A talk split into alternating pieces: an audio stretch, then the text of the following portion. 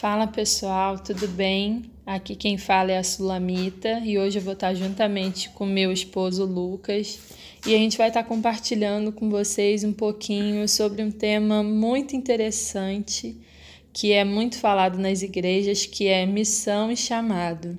É, a gente conhece um pouquinho do trabalho da FEMEJU, a Emily convidou a gente para estar tá participando desse podcast junto com a gente e é uma honra poder compartilhar com vocês sobre esse tema, já que a gente tem vivido ele na prática, né? A gente já foi conselheiro regional, a gente tá, é da Igreja Metodista Centenária, a gente trabalhou com os adolescentes de 2017 a 2020 e a gente fica muito grato de poder ver o que, que Jesus tem feito nesse tempo na nossa geração, né? E o nosso desejo é que ele continue despertando mais e mais pessoas para o chamado dele, para a missão dele, né? E como que uma das primeiras coisas que a gente gostaria de compartilhar com vocês é como que a gente se posiciona no chamado de Deus para nossa vida. A gente sempre pergunta isso, ou sempre ouve pessoas falando sobre isso. Ah, e tá bom, como é que eu vou fazer para descobrir, descobrir o meu chamado, saber o que Deus tem para minha vida? E um dos primeiros pontos principais para começar a entender o propósito de Deus, o chamado de Deus para a nossa vida, é tendo comunhão com Ele. Uma comunhão que vai gerar uma fé firme, uma fé constante e que através dessa comunhão você vai descobrir a sua identidade de filho em Deus e a partir de tudo isso você vai começar a obedecê-lo. Não uma obediência que te reprime, que te diminui, mas uma obediência em amor, porque você sabe a quem você está obedecendo, que você não está obedecendo alguém estranho, mas o seu pai. E quando a gente começa a se relacionar com Deus, a gente começa a conhecer um pouco do caráter de Deus que ele é fiel, que ele é justo, que ele é amoroso. E isso faz a gente caminhar em obediência a Deus, porque a gente sabe que o caráter de Deus ele não muda, ou seja, ele é imutável. E isso dá segurança para a gente caminhar com Deus naquilo que ele compartilha com a gente, no propósito dele, na missão dele. É, eu sou o Lucas, como a Sulamita falou. Aí eu vou estar falando um pouco também a respeito de missão, o que é missão, é, muitas das vezes a gente tem uma visão um pouco errada do que é isso tudo mais. E eu lembro de uma vez quando eu estava na roda de conversa no ano passado, que a gente estava refletindo a respeito de missões e tudo mais. E a gente disse que missão é a gente simplesmente obedecer o que a Bíblia diz. Lá em Marcos 16,15, fala Jesus fala: E disse-lhes: Vão pelo mundo todo e preguem o evangelho a todas as pessoas. Em Mateus 28, é, no versículo a partir do 19, ele vai falar, Jesus vai falar: Portanto, vão e façam discípulos de todas as nações, batizando-os em nome do Pai, do Filho e do Espírito Santo, ensinando-os a obedecer a tudo que eu lhes ordenei, e eu estarei sempre com vocês até o fim dos tempos. É, a gente consegue obedecer tantas outras coisas, a gente consegue executar tantas outras coisas com tanta facilidade, seja regras do nosso trabalho, a gente vê as leis de trânsito, a gente segue com tanta, sabe, tanta veemência e tudo mais, mas às vezes com relação à palavra de Deus a gente erra nisso. E missão é simplesmente a gente ler, entender isso que Jesus tem pedido pra gente e obedecer, que é ir pregar o evangelho, falar a respeito de Jesus para outras pessoas, para as outras nações, sabe? É a gente estar tá vivendo como Jesus viveu em nosso meio. Não existem dificuldades, não existem, é, muitas das vezes, como a gente pensa, aqueles sininhos tocando, toda aquele, aquela, aquela cena de filme, sabe? Para a gente ir fazer missões e tal. É realmente a gente ler a palavra, a gente ter esse relacionamento com a palavra e obedecer. E Marcos 3 também fala que, é, primeiramente, antes de qualquer coisa, Jesus chama as pessoas para estar com Ele. Ele chama os discípulos para andar com Ele.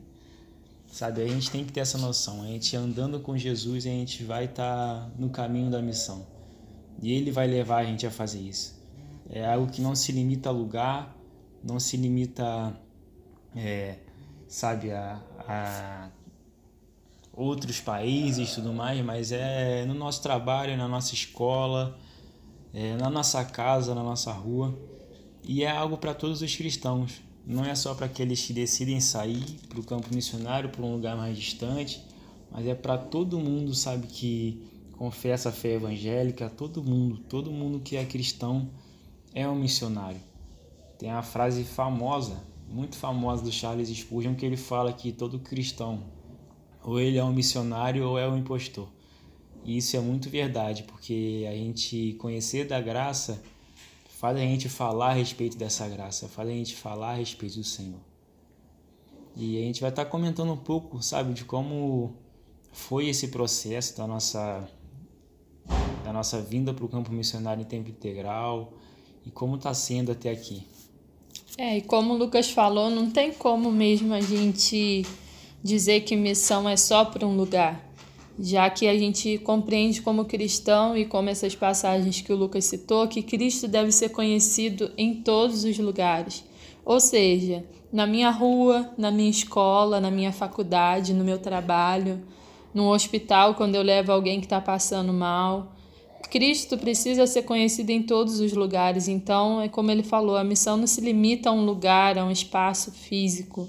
Ele se limita a quem está disposto a anunciar o Evangelho, a quem está disposto a pregar, dizer o amor de Cristo, a anunciar as boas novas, né? Como, Cristo, é, como Lucas falou, a gente já está envolvido com missão já há bastante tempo. A gente é casada, vai fazer quatro anos mas desde antes da gente namorar, começar a namorar, a gente já era envolvido com missões, né? A gente, a gente trabalhava sempre na nossa igreja com relação à missão. A gente fazia muito evangelismo na rua, a gente trabalhava com muito morador de rua. Sempre que a gente podia, a gente estava envolvido com alguma viagem missionária para anunciar Cristo através das artes em outro, outros lugares. Então, assim, missão sempre foi algo que teve muito vivo na gente. Eu acho que não porque ah, Deus chamou a gente para ser missionário, não, porque a gente compreendeu que Jesus foi um missionário e se ele vive em nós, nós também somos um missionário. É, tem cinco anos mais ou menos, né, que a gente, como o senhor falou, a gente já estava é, em missões, trabalhando com missões, se envolvendo, mas a gente já sabia que ia chegar um tempo que a gente já está atuando de forma integral. Quer dizer, a gente ainda trabalhava, a gente tinha os nossos empregos e tudo mais, a gente estava na nossa cidade, mas a gente sabia que um dia isso ia mudar. E foi de 2019 para 2020, no finalzinho de 2019, a gente ficou sabendo de uma de uma escola que ia ter em Belo Horizonte, que é a Escola de Crianças em Risco, lá na Geocund de Belo Horizonte. E a gente orando, a gente entendeu que já tinha chegado esse tempo, sabe, da gente sair da nossa casa, sair do meio da nossa parentela mesmo e ir é, mais a fundo nisso. Aí foi o tempo que a gente se desligou dos nossos empregos e tudo mais. Muita gente não compreendeu, é, não compreende até hoje. É.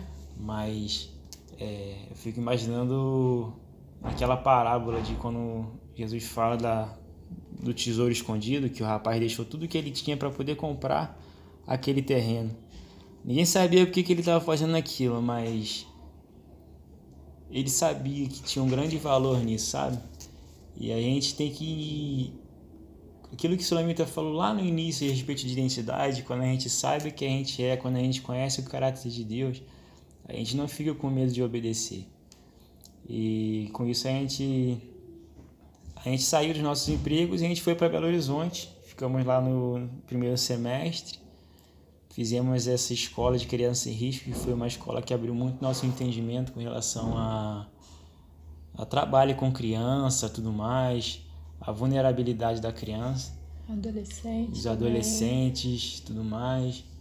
E para o segundo semestre de 2020, Deus direcionou a gente a estar tá fazendo a ETED, na Jocum de Contagem, na base da Jocum Contagem, que é a Escola de Treinamento Discipulado. Foi um tempo muito rico mesmo de Deus aprimorando, sabe? Falando no nosso coração, moldando o nosso caráter é, para as coisas que Ele tem para fazer em nossas vidas. E a gente viu que foi ele realmente ele moldando para aquilo que ele é, tinha para esse ano que já está acontecendo esse ano. É, que esse ano agora de 2021 Deus desafiou a gente a estar tá pioneirando, né, dando início a uma base nova da Jocum aqui em Atibaia, São Paulo.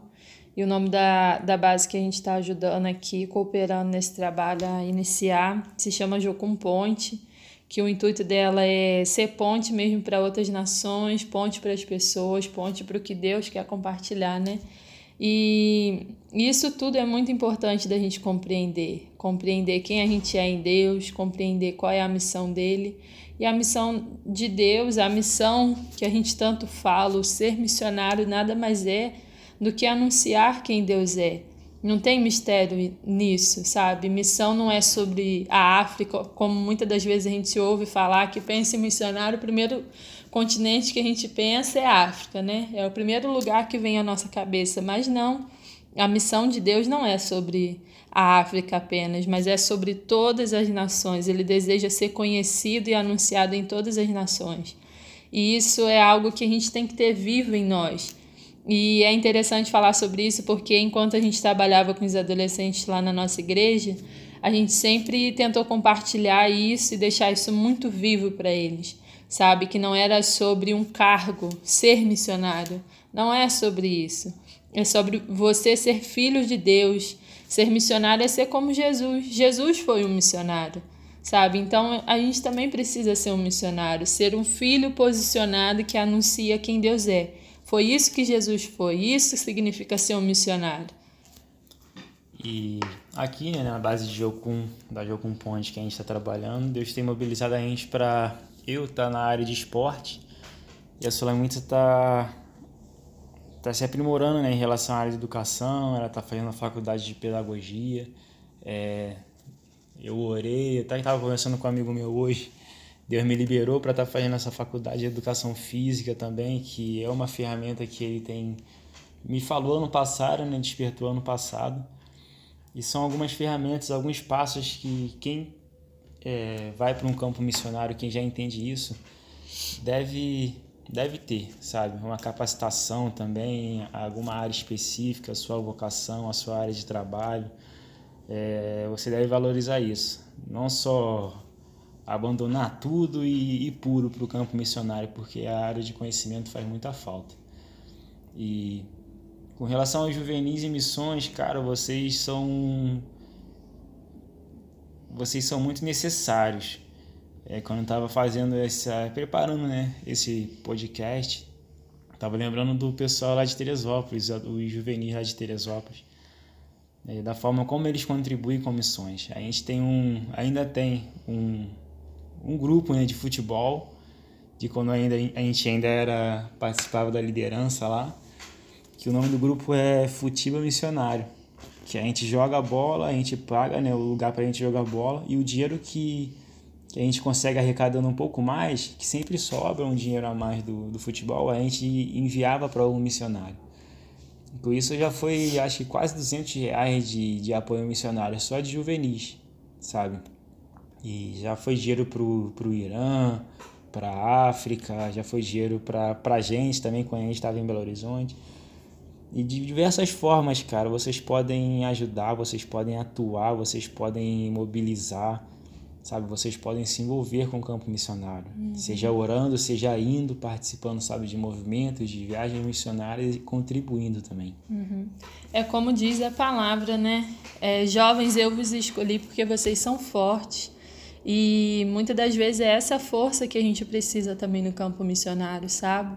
Com essa garra, com esse coração todo, porque a gente, quando é novo, a gente se entrega por inteiro, a gente quer se doar todo. A gente não tem tantas limitações quando, quando a gente é mais, mais adulto um pouco, né? Então eu queria mesmo encorajar vocês a mergulharem no conhecimento de Deus, no conhecimento do caráter dele, a ter uma fé firme e ser participante junto da missão dele. Ore, pergunte a Deus, tire um tempinho hoje, pergunte a Deus, Deus, como que eu posso estar participando da sua missão? Às vezes é com um desenho que você faz, com uma meditação que você tem anotado de manhã, e Deus às vezes vai te pedir para compartilhar. É com uma música que às vezes ele pode te dar, sabe, durante o teu tempo a sós com eles. Às vezes é só de você parar, ouvir e falar: Cara, Jesus te ama. E em simples coisas Deus se manifeste. Não espere apenas coisas grandiosas como como muitas das vezes a gente acha que é missão, que é largar tudo e ir embora e, e pronto, ir para outro lugar. Não, missão você faz onde você está. Então entendam isso, sabe? Se dediquem ao conhecimento e também em anunciar quem Deus é. Ele precisa e ele anseia ser anunciado. Então, acho que com essa pandemia, então, mais do que nunca, a gente vê o quanto as pessoas estão carentes e sedentas para conhecer de Deus. E é isso, gente. A gente deixa essa, essa história, essa nossa história. E qualquer coisa, a Emily tem o nosso contato. Pode entrar em contato com a gente se vocês quiserem tirar alguma dúvida, quiserem conversar sobre o tema ou sobre qualquer outra coisa. Vai ser um prazer. É, conversar com vocês, ouvir e ser ouvido por vocês, sabe? Que a gente possa se edificar como corpo de Cristo nesse tempo. Isso aí, galera. Deus abençoe vocês. Obrigada por esse tempo que você parou para ouvir isso e espero que Deus ministre ao seu coração, viu? Deus abençoe.